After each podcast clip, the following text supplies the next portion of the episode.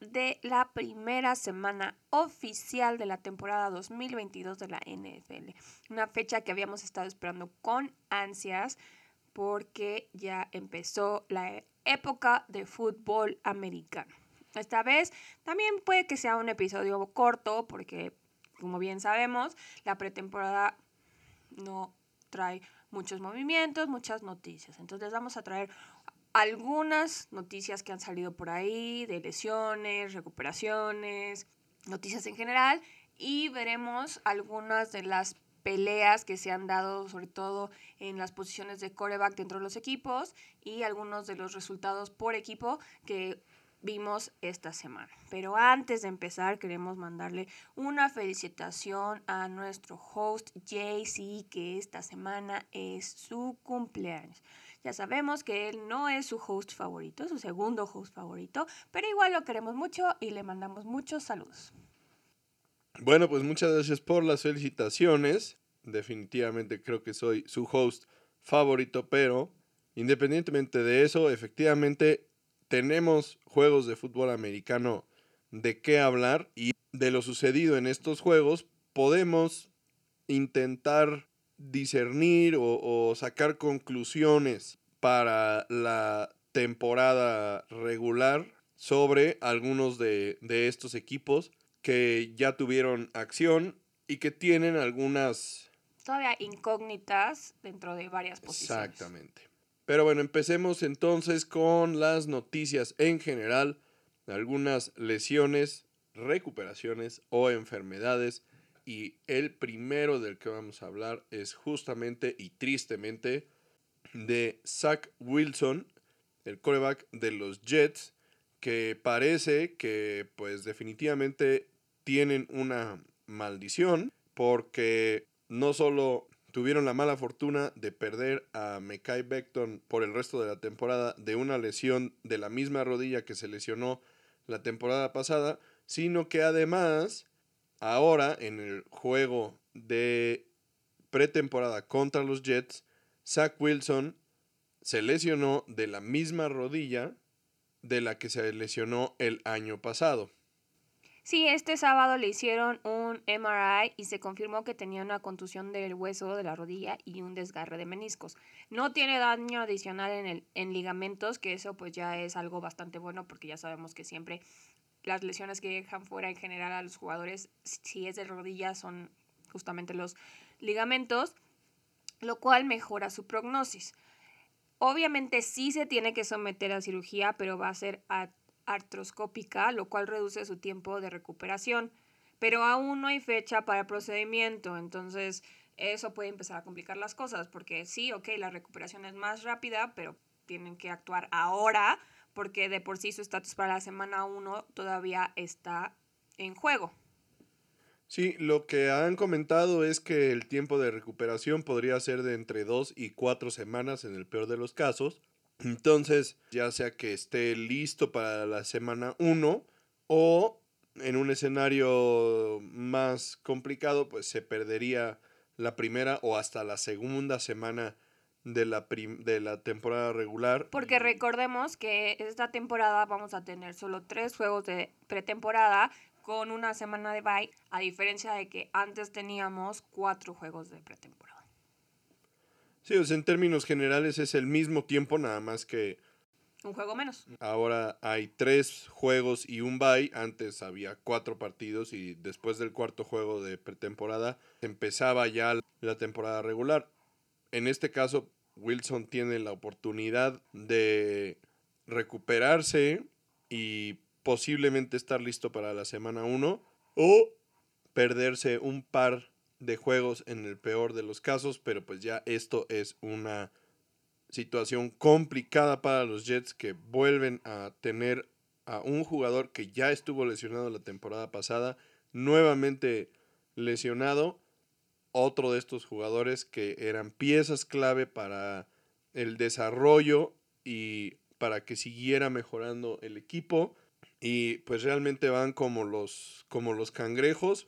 Y es muy triste, la verdad es que parecía y se hablaba de que Zach Wilson había mejorado muchísimo, que, había dado pasos importantes hacia eh, una madurez dentro y fuera del campo que le iba a seguramente ayudar a tener un mejor desempeño dentro del campo y todo esto los pone en una situación muy complicada y definitivamente puede ser que ya estructuralmente esta rodilla no esté bien y entonces empiece a decaer su estado físico y ni siquiera lo hemos visto realmente mostrar su potencial máximo y posiblemente no lo veamos. Entonces es, es verdaderamente frustrante y, triste que, que, sucedan estas cosas con jugadores tan jóvenes. Por otro lado, la situación de los Jets no es tan complicada como podría serlo para otros equipos como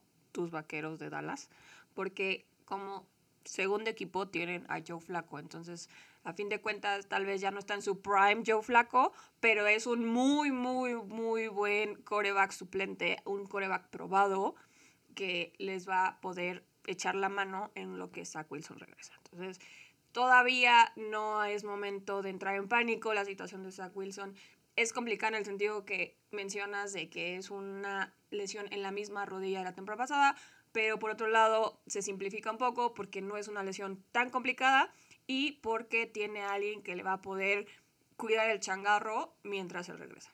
Sí, recordemos el año pasado Joe Flaco en uno de los partidos que tuvo acción contra los Delfines de Miami tuvo un juego de 300 yardas por pase que pues ya quisiera, como dices tú, Cooper Rush o Ben DiNucci de los Vaqueros tener un juego de 300 yardas en caso de que Dak Prescott se lesionara, ¿no? Entonces, pues sí, efectivamente lo que, lo que dices es muy cierto, o sea, tienen ahí a un suplente de muchísima experiencia que les puede ayudar a salir adelante y pues si son una, dos o hasta tres semanas que se tuviera que perder Wilson para recuperarse al 100%, entonces seguramente podrían echar mano de, de Flaco y tal vez sacar por ahí un partido, ¿no?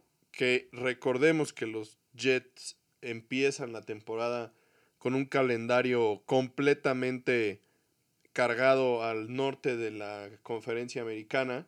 En, sus primeras cuatro semanas juegan contra los Steelers, contra los Ravens, contra los Bengals y contra los Browns, que pues si bien es una división justamente en la que Joe Flacco tiene mucha experiencia, pues también son cuatro equipos que posiblemente sean aduanas muy difíciles para los Jets y que aunque tuvieran a Zach Wilson y a Mekai Beckton, posiblemente esos cuatro partidos pues los habrían perdido. Entonces, complicado, pero es la realidad de los Jets al final de cuentas.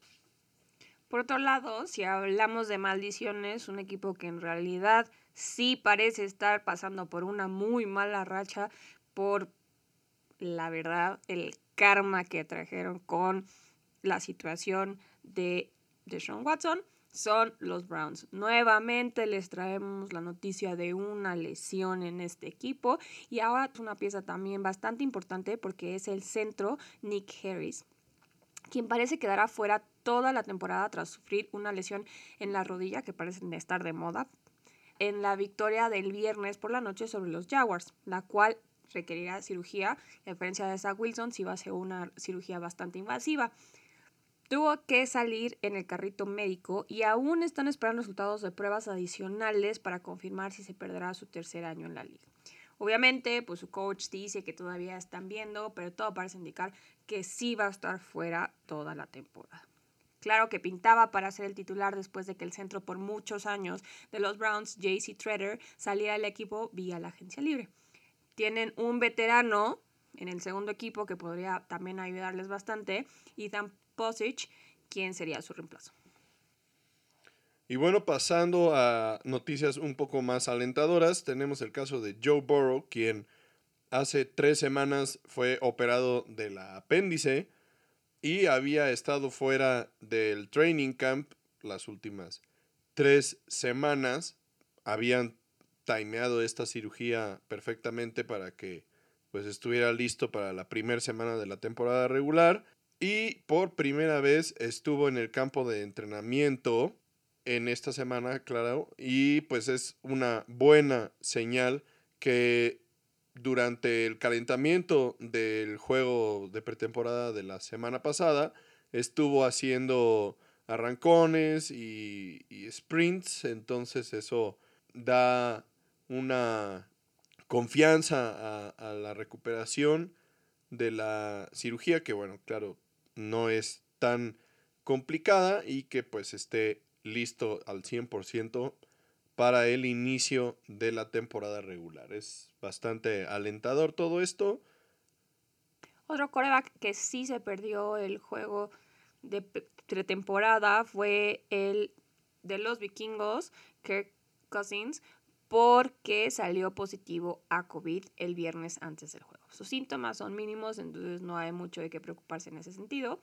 Pero sí es la segunda vez que da positivo. La anterior fue en la semana 17 de la temporada pasada contra los Packers cuando estaban jugando ahí su pase a playoffs porque le pusieron la lista de reserva por COVID por no estar vacunado, ¿no? Entonces, no, tampoco es tan big deal que se haya perdido el primer juego de pretemporada, porque para muchos no, prácticamente no vale, son momentos para ver quién se queda y quién no en el equipo, para darle chance al segundo y tercer equipo de hacer algo, pero esperemos que esta situación se mantenga controlada para los vikingos si sigue estando sin vacunarse. Entonces veremos cómo puede afectar su situación durante la temporada donde ya va a contar si va a estar Kirk Cousins o no. Sí, es correcto. el caso de Cousins fue muy sonado por no haber estado vacunado. Y bueno, pues es las decisiones personales. Y como mencionamos el episodio pasado, ya la liga no va a permitir, como el año pasado, que ingresen jugadores del, equipo de prácticas al roster de, de 53 hombres sin penalización, sin tener que dar de baja a un jugador por temas de COVID. Entonces, pues en este caso, si Cousins llegara a dar positivo, entonces tendrían que jugar con el segundo coreback y si los vikingos no tuvieran un tercer coreback en el roster, pues entonces seguramente tendrían que cortar a un jugador para poder meter al tercer coreback al roster y pues eso genera complicaciones, ¿no? Entonces será un tema recurrente a lo largo de la temporada porque seguramente no va a ser el primero ni el último, pero va a ser interesante ver cómo reaccionan los equipos a estos temas, ya que no hay una lista de reserva como los años anteriores. Bueno, hasta aquí fueron las noticias de el tema de salud de jugadores. Pasamos a noticias de otro tipo. Empezando porque el dueño y CEO Greg Penner de los Broncos en su segundo día al mando nombró al ejecutivo de la NFL Damani Leach como el nuevo presidente del equipo. Leach tiene más de 25 años de experiencia como ejecutivo deportivo, tanto a nivel colegial como profesional. Durante los últimos tres años fungió como el CEO de NFL International. Como los tres inversionistas limitados del equipo que ya habíamos mencionado, entre ellos Lewis Hamilton, Leach también es afroamericano. Algo que no debería ser noticia en estas épocas ya, pero lo sigue siendo, pues el comisionado se ha puesto como meta tener más diversidad racial en los grupos de dueños. Por otro lado, Lamar Jackson quiere resolver la situación de su contrato antes del primer juego de temporada, que es el 11 de septiembre contra los Jets.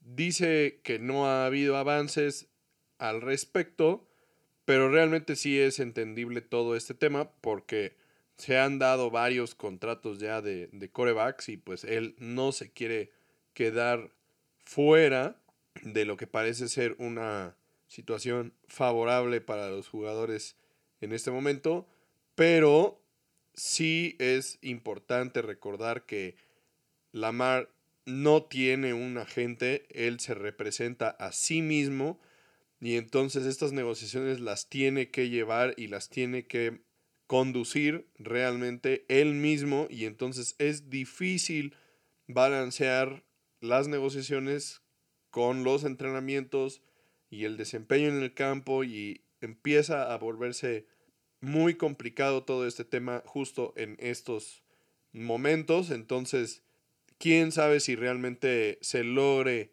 el objetivo que él tiene. Los Ravens han manifestado públicamente su deseo de mantener a Jackson y de que en el momento en el que las cosas se empiecen a mover, ellos estarán en la mejor disposición de pagarle a Jackson lo que se merece, pero del dicho al hecho, pues hay mucho trecho y entonces esto no es algo sencillo. Entonces, pues está muy bien que, que Jackson tenga esta necesidad y el deseo de resolver este tema lo más pronto posible, pero la situación parece no ser favorable. Entonces veremos si realmente en las tres semanas que quedan puede lograr finalizar y llevar a buen puerto esta negociación él mismo, ¿no?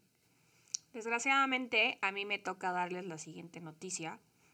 Voy a tratar de ser lo más imparcial posible, pero les advierto que no lo voy a lograr.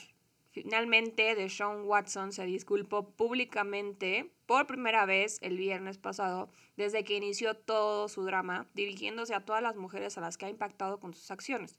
La verdad es que a mí me parece que esta disculpa llega demasiado tarde considerando que todo este caso se ha dado desde marzo del 2021. Y además parece que sus motivos por dar esta disculpa no son los correctos tampoco. O sea, no es que él de verdad quiera pedir perdón. Siempre, simplemente llega en respuesta al documento de la jueza que lo suspendió, en el cual ella hace referencia a su falta de remordimiento. Él salió a decir que quisiera poder borrar sus decisiones anteriores, pero que quiere ver al futuro y continuar moviéndose hacia adelante para probar que es una persona con integridad.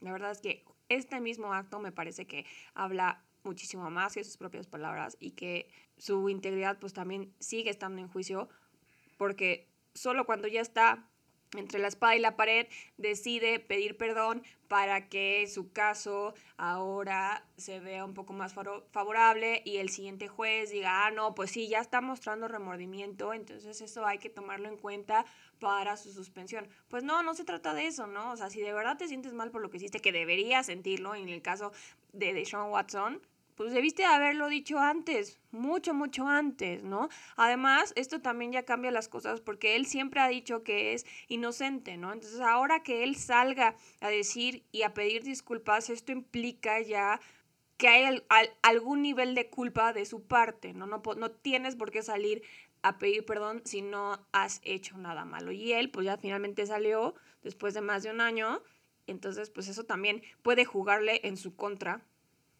lo cual pues esperemos que así lo haga. En fin, definitivamente la situación de Watson sigue dando de qué hablar y los motivos son bastante discutibles, pero bueno, al final los intereses de las personas también tienen que ver y intenta él lavar un poco su imagen que como bien dices pues no da el resultado, por lo menos públicamente no, no parece tener el impacto que él quisiera, pero bueno, al final de cuentas se ve altamente probable que vaya a perder todo el año y eso servirá hasta cierto punto de obviamente para sentar un precedente y por otro lado, pues será su, su castigo por haber incurrido en las actividades que ya sabemos que se suscitaron. Pero pasemos ahora a algunos de los temas que se han ido dando durante estas últimas semanas. Y uno de estos temas también bastante extraños fue justamente lo que sucedió con Tom Brady, en la semana, ya que Todd Bowles, el coach de Tampa Bay, anunció que estará ausente desde el jueves y hasta después del segundo partido de pretemporada contra Tennessee para atender un asunto personal. El coach Bowles comentó que esto estaba planeado desde hacía bastante tiempo y que no es nada de qué preocuparse, pero la verdad con el castigo de tampering que se dio la semana pasada contra Miami, en el cual Brady está involucrado y pues también todo el tema de haberse retirado y haber regresado y todo este asunto es bastante sospechoso y entonces la especulación no se ha hecho esperar al respecto. De igual forma, Tampa Bay pues no salió a informar de todo esto con tiempo y entonces eso pues también ha hecho que los medios de comunicación cuestionen realmente el hecho de, de si esto estaba planeado o no desde antes. Entonces, seguramente no sabremos por parte de Brady qué es lo que sucede que haya hecho que tomara estas dos semanas para atender un tema personal. Sabemos también que, por ejemplo, la mamá de Brady pues ha estado delicada de salud y podría ser que por ahí algo estuviera sucediendo. Por otro lado, pues también hace poco tiempo fue su cumpleaños, entonces puede ser que simplemente esté tomándose unas pequeñas vacaciones previo a la temporada para festejar con su familia y sus hijos, que ya tampoco todos viven con él, porque pues ya están en edad de ir estudiando y buscando sus propias sus propios caminos y entonces puede ser que eso también haya influido en esta decisión. Recordemos, por ejemplo, que Brett Favre también se tomaba tiempo en las primeras semanas del training camp para descansar y que no fuera tan pesado, ya cuando estaba en una edad avanzada como Brady. Y Brady había comentado que pues a él le interesaba estar en las primeras semanas del training camp para pues ir construyendo una relación con los nuevos integrantes del equipo, ir agarrando la onda a los cambios en el sistema que obviamente están sucediendo tras la salida de Bruce Arians y el cambio de cocheo y que por eso también no había tomado este tiempo en un inicio, sino más bien a la mitad del training camp. Entonces, hay muchas teorías, mucha especulación alrededor de todo esto. No deja de ser un poco extraño, honestamente. Pero, por otro lado, pues sí podemos decir que es Tom Brady del que estamos hablando y por lo tanto, pues tampoco es tan preocupante la situación. Tom Brady es un excelente jugador que sin duda no se, vea, no se va a ver afectado por perderse un par de semanas, ¿no? Entonces, aquí yo tengo dos comentarios. Primero, me parece que están haciendo una tormenta en un vaso de agua con eso del tampering y que se haga chisme. Porque si hubiera sido eso, ni siquiera hubiera estado o se hubiera saltado el entrenamiento conjunto que tuvieron con los Dolphins, ¿no? O sea, ya entrenaron juntos. Tom Brady estuvo muy al pendiente de tú, estuvieron platicando en el sideline y yo creo que esa, ese era el momento para decir, bueno, sabes que toma un paso atrás y pues tomo un descanso, si esa era la cuestión, ¿no? Entonces me parece que no tiene nada que ver con esto.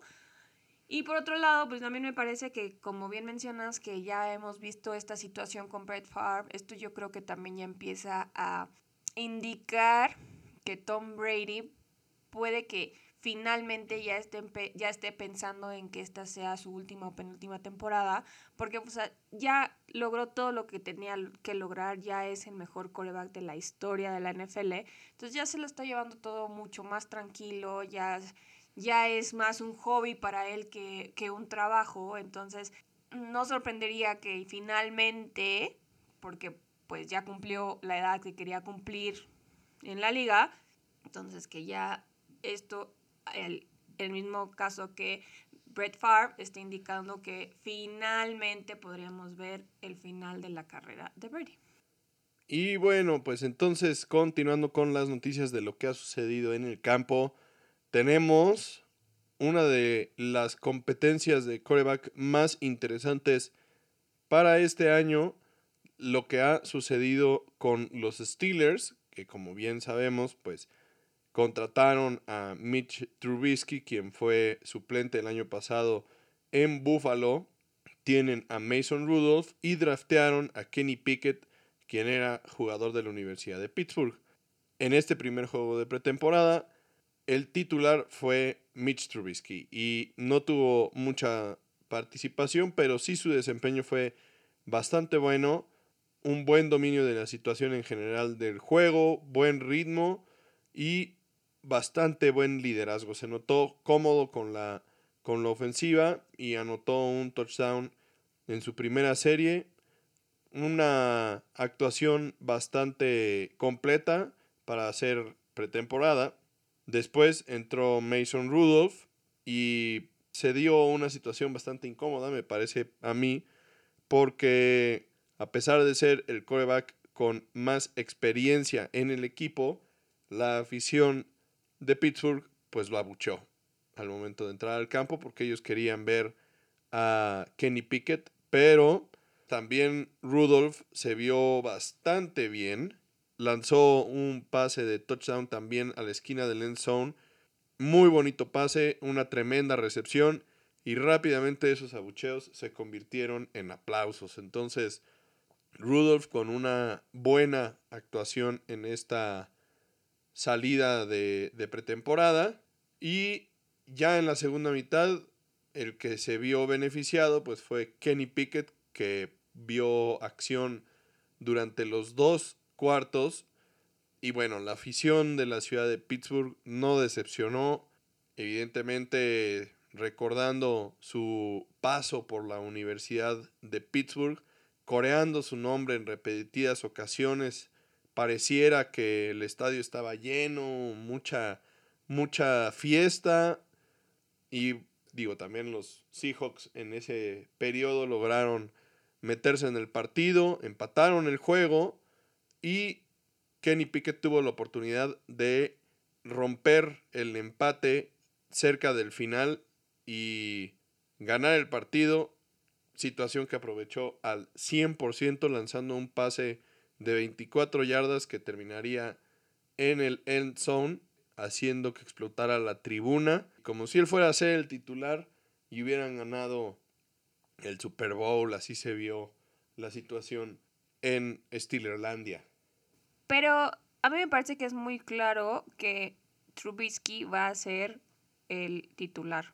Claro, y sería la opción mucho más lógica porque aclaremos, mencionas que Mason Rudolph tiene la mayor experiencia, pero dentro del equipo, o sea, bajo ese sistema de todos, el que más experiencia en general tiene es Trubisky y lo hizo lo suficientemente bien para solidificarse como el titular. Aquí la situación interesante va a ser el coreback de segundo equipo, quién va a ganar esa posición. Podríamos creer que Pickett sería el tercer coreback por lo joven que es, porque este es su primer año, porque tiene mucho que aprender, pero también hay muchísima presión por la ciudad de Pittsburgh y sus fans de verlo en el campo, por esto justo le dieron toda una mitad del juego a comparación de los otros quarterbacks y lo hizo lo suficientemente bien como para poner en duda el lugar de Rudolph, ¿no? Porque pues sí, él ha estado ahí mucho tiempo en el equipo, pero tampoco ha tenido una carrera brillante, ¿no? Sí, los ayudó a mantenerse a flote cuando Rutlisberger se lastimó, pero no hizo nada como para solidificarse como el futuro del equipo, por eso llegó Kenny Pickett, ¿no? Entonces, veremos qué pueden hacer. Obviamente tiene una gran oportunidad Pickett de aprender mucho de Trubisky, que si bien no es uno de los mejores corebacks de la liga, sí tiene la experiencia y sí lo puede guiar y sí puede ayudarlo a crecer y a desarrollar todas esas habilidades que ya vimos que tiene y todo ese talento que demostró justo ahora en el primer juego de temporada, de pretemporada, también considerando que pues fue un juego de pretemporada, ¿no? Entonces el rival tampoco está al 100, el rival tampoco te está mostrando todas sus jugadas, el rival tampoco te está presionando como podría presionarte en un juego de temporada regular, entonces tampoco hay que ya saltar de la silla y ver y decir, sí, sí, es que él va a ser el segundo coreback. Entonces, sí es una situación súper interesante que hay que seguir muy de cerca. Entonces, para la buena suerte de uno de nuestros grandes fans, Héctor, probablemente esta temporada vamos a estar hablando mucho de los Steelers dada esta situación. Ahora, vamos a Carolina, donde también la situación de los corebacks es bastante interesante. Y en esta ocasión, Baker Mayfield fue el coreback al que le dieron la oportunidad de abrir el primer partido. Después de que su actuación en los últimos entrenamientos había sido bastante, bastante bueno. Y pues ahora han amarrado este puesto titular para el primer partido de pretemporada. La verdad es que también tuvo un buen inicio, tuvo solamente una serie que no pudo terminar con un touchdown, pero realmente sí fue una muy buena serie, mostrando muchísima decisión, pases bien lanzados con buena intención, bien, bien puestos en las ventanas, haciendo buenas lecturas, con, con muy buen zip. La verdad es que una actuación bastante decisiva y pues digo, no, no lograron el touchdown por, por algunos castigos que sucedieron en la serie, pero sí consiguieron tres puntos y pues fue el final de su, de su actuación. En la siguiente serie fue Darnold quien tuvo la oportunidad después de que la defensiva logró recuperar un balón dentro de la zona roja y entonces le dieron un campo corto a Darnold, quien sí logró concretar un pase de touchdown y entonces, pues bueno, la estadística se ve un poco más decorosa para, para Darnold que para Mayfield, pero realmente se vio bastante más cómodo y, y el equipo lucía más acoplado con Mayfield en el campo, ¿no? El coach Matt Rule dijo que ambos corebacks se habían visto bien, que él no ha tomado la decisión de quién será el titular para la temporada regular, argumentando que ambos estuvieron listos y tuvieron un buen desempeño durante el partido, así que veremos qué tal se va dando las cosas en los siguientes entrenamientos y los siguientes juegos de pretemporada donde seguramente seguiremos viendo cómo se desarrolla este tema, pero también un punto clave es que conforme vaya avanzando también la pretemporada, o sea, en el segundo y el tercer juego, al coreback que veamos un poco menos, seguramente va a ser el coreback titular, puesto que no lo van a arriesgar para el inicio de la temporada regular. Entonces, habrá que, seguir el, el, tema desde cerca y ya veremos qué es lo que sucede. Yo creo que aquí eh, también hay otros factores que van a influenciar la decisión del coach, porque sí, un buen desempeño en el campo es muy, muy importante y yo creo que en ese sentido Mayfield tiene la upper hand, tiene la ventaja porque es un coreback mucho más probado que Sam Darnold, quien ha estado batallando desde que entró a la liga para demostrar que es uno de los mejores corebacks, porque pues no lo ha logrado y aunque llegó a la liga como un gran prospecto, pero también por otro lado, como escuchaba hoy en la mañana, es el hecho de quién de los dos tiene mayor capacidad para inspirar a su equipo, para hacerlo sentir como una unidad, para poner el ejemplo, ¿no? Y eso, eso es mucho más el estilo de Mayfield, que a quien hemos visto pues disfrutar muchísimo en el campo en sus primeros años con sus receptores y corredores en Cleveland, jugar, celebrar los touchdowns. Y, y Darnold no es ese coreback, ¿no? Darnold es mucho más introvertido, Darnold no se ve que, no, no es que no quiera y no es que no sepa que es importante, simplemente no es su estilo, ¿no? No tiene ese pool que tiene Mayfield, que también hemos visto que tiene carisma en todos los comerciales que ha grabado. Entonces eso yo creo que también puede jugar mucho en la decisión final del coach, porque a fin de cuentas un buen locker room te gana la mitad de la batalla. Sí, veremos realmente también si el equipo se ve más cómodo con Mayfield o con Darnold y seguramente eso también será parte de la, de la decisión de Rule hacia el final de la pretemporada. Por otro lado, otra competencia de corebacks que tenemos que mencionar es la que se está llevando a cabo en Seattle. En este caso, Pete Carroll decidió darle exactamente el mismo tiempo a ambos corebacks en el juego, mitad y mitad. El beneficiado con la titularidad fue el veterano del equipo Gino Smith, quien se vio tranquilo a pesar de la difícil defensa de Pittsburgh, pero no consiguió poner puntos en el marcador. La segunda mitad, Drew Locke fue quien tomó las riendas del equipo y ante el segundo equipo la defensa de los Steelers se lució y logró empatar el partido en el duelo contra Kenny Pickett. Desafortunadamente, como ya habíamos mencionado, no logró sacar una victoria. Muy seguramente en el juego de la siguiente semana podríamos estar viendo lo contrario, que Locke empezara a abrir el partido y Gino Smith hiciera el relevo en la segunda mitad para darles una oportunidad más justa a ambos. Aquí antes de llegar a este juego, Carroll había dicho que todo parecía indicar que Gino iba a ser su coreback titular, lo cual había traído bastantes críticas porque en el scrimmage que tuvieron los Seahawks, ahora en el training camp, Drew Locke se había visto muchísimo mejor y no había dejado duda de que él era el coreback superior, entonces todo el mundo esperaba que ya se decidiera un poco más o que se viera por lo menos una inclinación de Carroll hacia nombrarlo a él y esto no ha sucedido, ¿no?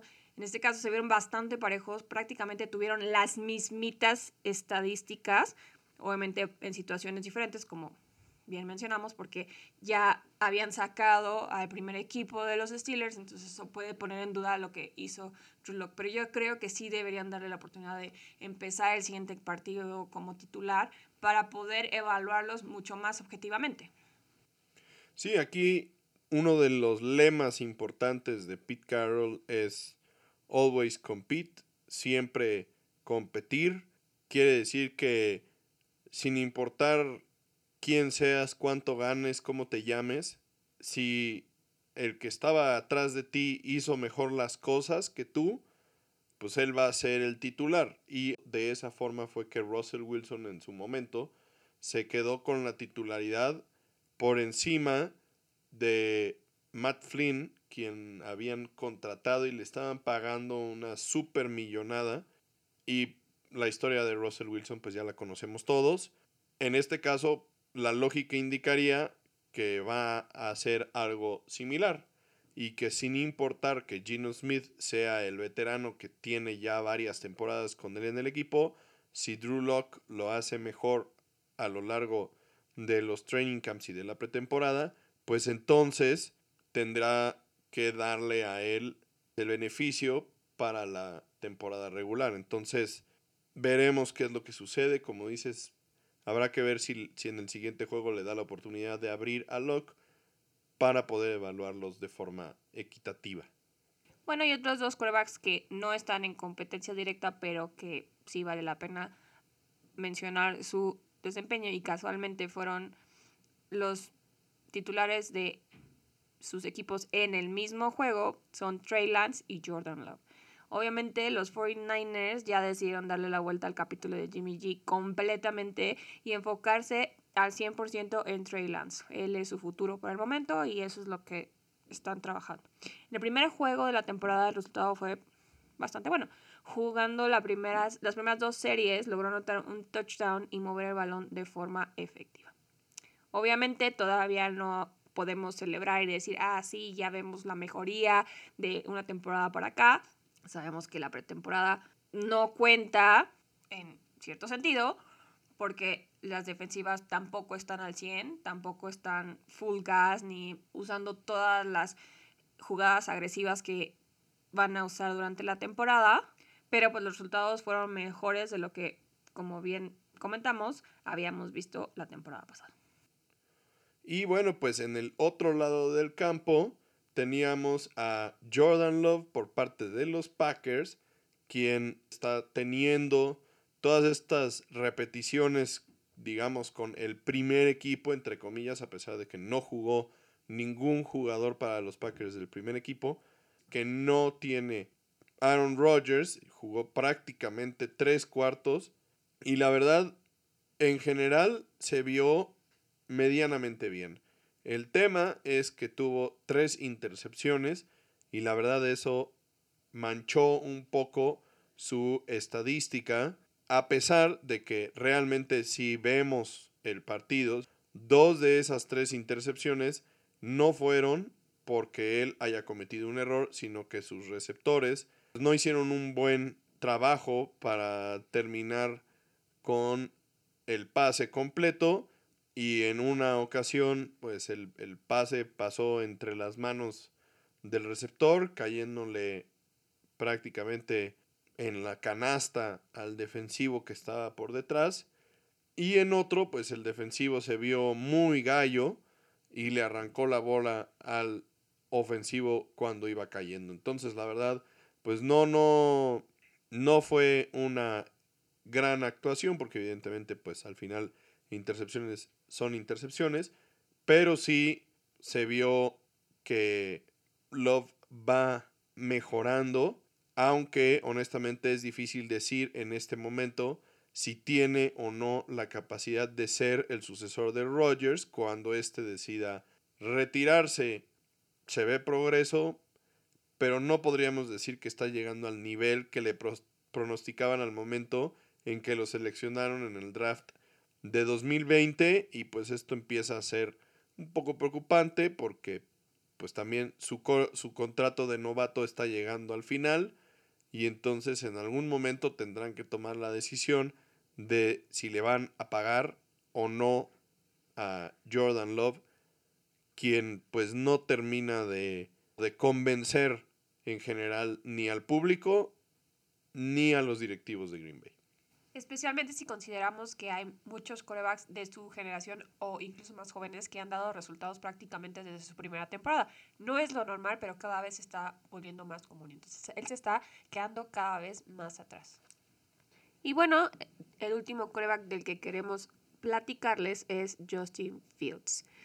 En el juego inaugural de la pretemporada, el coreback de los Bears vio poca acción pero las dificultades del año pasado se siguen presentando.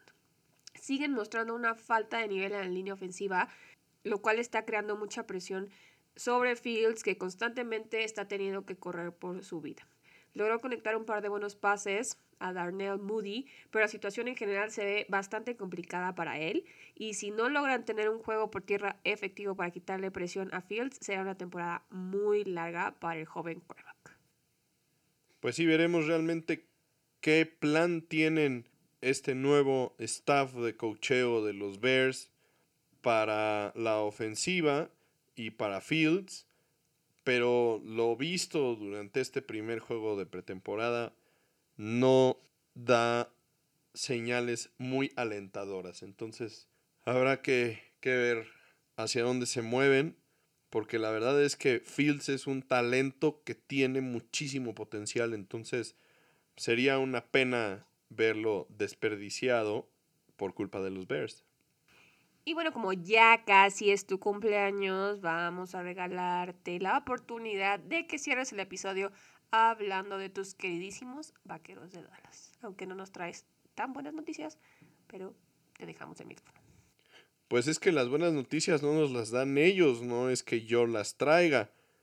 La verdad es que hablando de más de lo mismo, ¿no? Pues los vaqueros nos regalan más de lo mismo. Ellos fueron el equipo más castigado el año pasado y la verdad es que en este primer juego de pretemporada la situación no mejoró para nada. El año pasado cerraron la temporada en el juego de playoffs con 14 castigos y esta semana iniciaron la pretemporada con 17 castigos. Entonces, la situación sigue siendo la misma. No jugó ninguno de los titulares en general de los Vaqueros, pero sí vimos a un jugador clave para ellos, que es Tyler Smith, jugador seleccionado en la primera ronda, tackle de la Universidad de Tulsa, que se drafteó con la intención de que sustituyera inicialmente al gar izquierdo, Connor Williams, quien dejó el equipo justamente por problemas de castigos.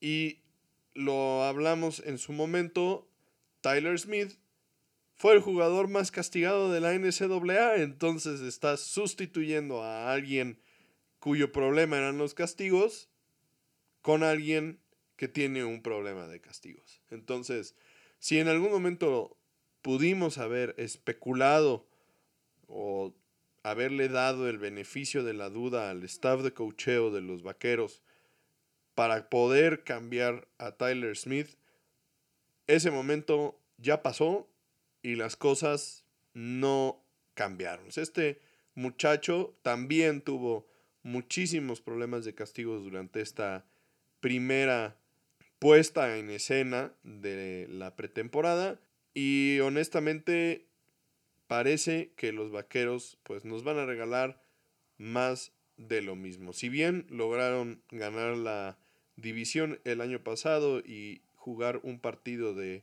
postemporada a pesar de estos pesares, pues seguramente estos temas seguirán siendo el pan de cada día y seguramente los vaqueros no llegarán a ningún lado con este tipo o este nivel de indisciplina que tienen. Varias series ofensivas durante el partido iban bien encaminadas.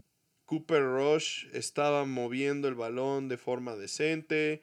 Buen desempeño de los corredores que no son ni Tony Pollard ni Ezekiel Elliott. Los receptores medianamente bien, pero todos los drives fueron frenados por algún castigo bastante estúpido y bueno, los vaqueros pues no lograron poner puntos en el marcador hasta el cuarto cuarto, entonces es preocupante honestamente. La verdad es que siempre ha sido un misterio cómo piensan los vaqueros y cómo piensan los que dirigen a los vaqueros, porque como bien mencionas, a nadie le parecería lógico sustituir a un jugador muy castigado por otro, y menos si consideras que si no lograste tener resultados con un jugador veterano, que te hace pensar que un jugador que apenas está llegando a la liga va a ser mucho más fácil de moldear, ¿no? O sea, bajo alguna lógica podría hacerlo porque no está viciado, pero pues no, porque ya está viciado, ya viene de esa situación, ya viene de cometer esos castigos juego tras juego, ¿no? Y, y lo demostró ahora en la preseason. Esperemos que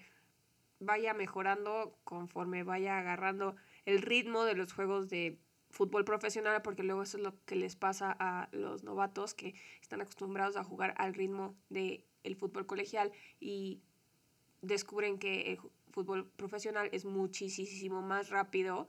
Entonces, como bien dices, yo no les auguro muy buena suerte con este jugador. No creo que puedan lograr mucho si sus coaches de college no lo lograron, pero pues tendremos que darle el beneficio de la duda como así lo hicieron los vaqueros.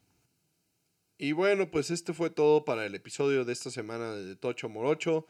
Esperemos que los partidos de pretemporada de esta semana nos den más información para platicarles la semana entrante y pues también nos den un poquito de claridad respecto a algunos de los temas que les reportamos esta semana, como el caso de Zach Wilson, ver realmente cómo va a estar la línea de tiempo de su recuperación y si llegará o no al primer partido de la temporada regular.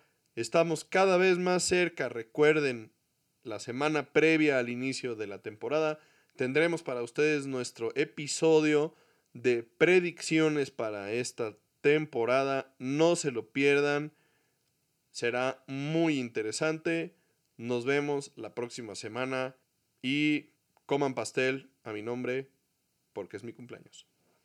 Esperemos les haya gustado este episodio y que también hayan disfrutado la primera semana de pretemporada. Como ya les comentamos, la NFL está de vuelta y hay que aprovecharlo porque solo lo tenemos una parte del año. Antes de despedirnos, quisiéramos mandarle un gran saludo a otro de nuestros muy buenos fans y que nos sigue nos siguen desde el principio. Adrián, esperemos te mejores. Te mandamos muchos saludos, mucho ánimo. Estamos al pendiente. Cuídense todos, compartan, escuchen. Bye.